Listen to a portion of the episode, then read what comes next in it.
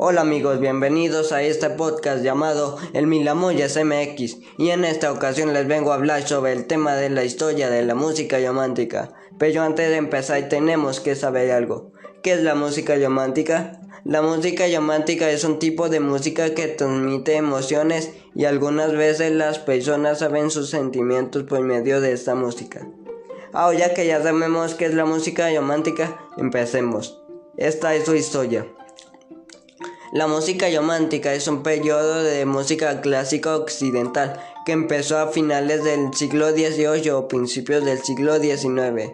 Se relaciona con el romanticismo y con el movimiento artístico literario europeo.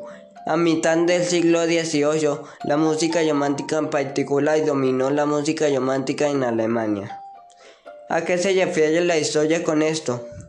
Se refiere a que la música romántica surgió de la música clásica en el occidente y que luego se fue extendiendo hasta Europa. Y a mitad del siglo XVIII, la música romántica oficialmente dominó la música romántica de Alemania.